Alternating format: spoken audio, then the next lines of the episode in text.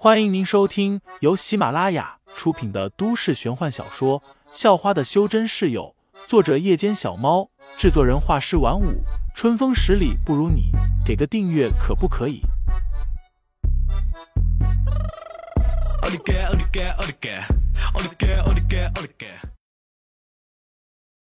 第一百四十五章七零二的麻烦上，他怎么来我们杨家了？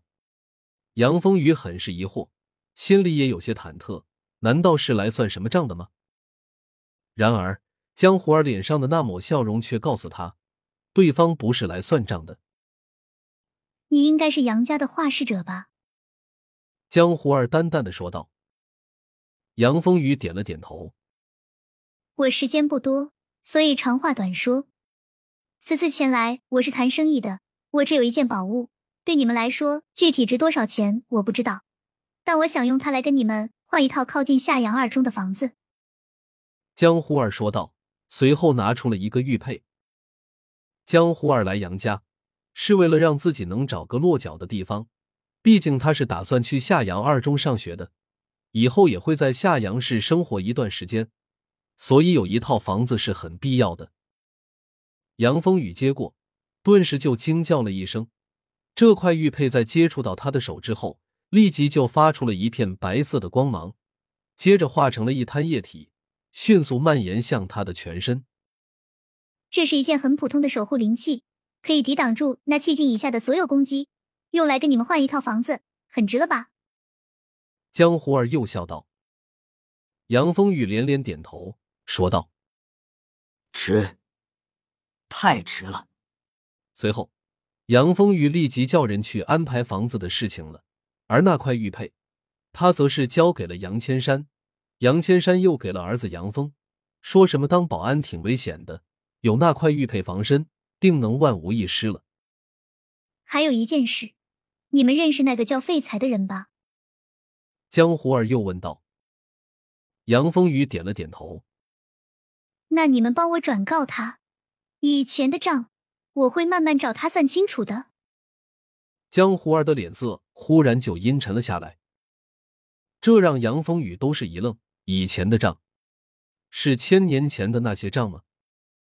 杨风雨仔细回想了一下，千年前废才是星兰宗主的道侣，而星兰宗主据传言说和江湖儿一样，都是江国的公主，后来被废材拐走了，江国上上下下都对废材怀恨在心。恨不得把废材抽筋扒皮。用现代的话来说，就是废材这个又穷又没本事的屌丝，把一个白富美拐走了。白富美的家人、亲戚、朋友、各路追求者都想把废材给弄死。都一千年了，还要算账吗？杨风雨心想，但是脸上却不动声色，也不敢动声色。眼前这名看起来人畜无害的女生。可是，一挥手就能把他打得魂飞魄散的恐怖存在。好，我会帮您转告的。杨风雨又是连连点头。随后，江花便离开了。异世界内，废材还不知道自己摊上了这么大一件事，依旧在赶着路朝那座城市走去。只不过，在他沿着青石板道路翻过了几座山头之后。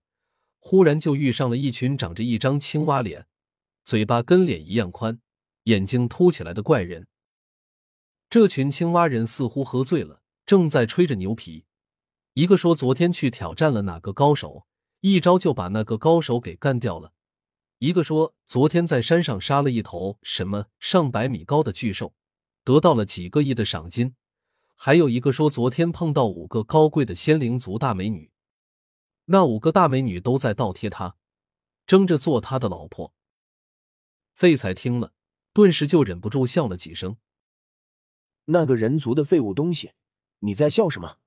忽然，一个青蛙人把手中的酒瓶摔在了废材脚下，瞪着废材嚷道：“给老子过来，跪下来道歉，否则老子今晚就去把你全家抓去卖了。”又一个青蛙人嚷道。说话的时候，一条大舌头还时不时舔一下整张脸，让人不敢直视。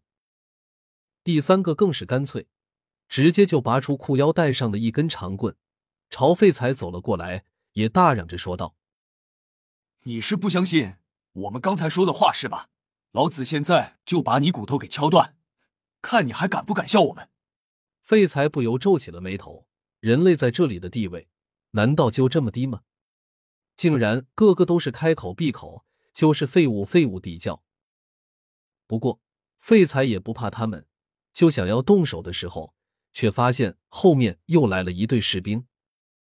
看见这队士兵，那几个青蛙人立即又往边上退去了，最后瞪了废材几眼，似乎不敢再动手了。废材暂时也不想惹事，也都忍了下来。只不过，在那队士兵走远后，一个青蛙人忽然说道：“真他妈的扫兴！不行，老子得去找个人族的美女发泄发泄。”听众老爷们，本集已播讲完毕，欢迎订阅专辑，投喂月票支持我，我们下集再见。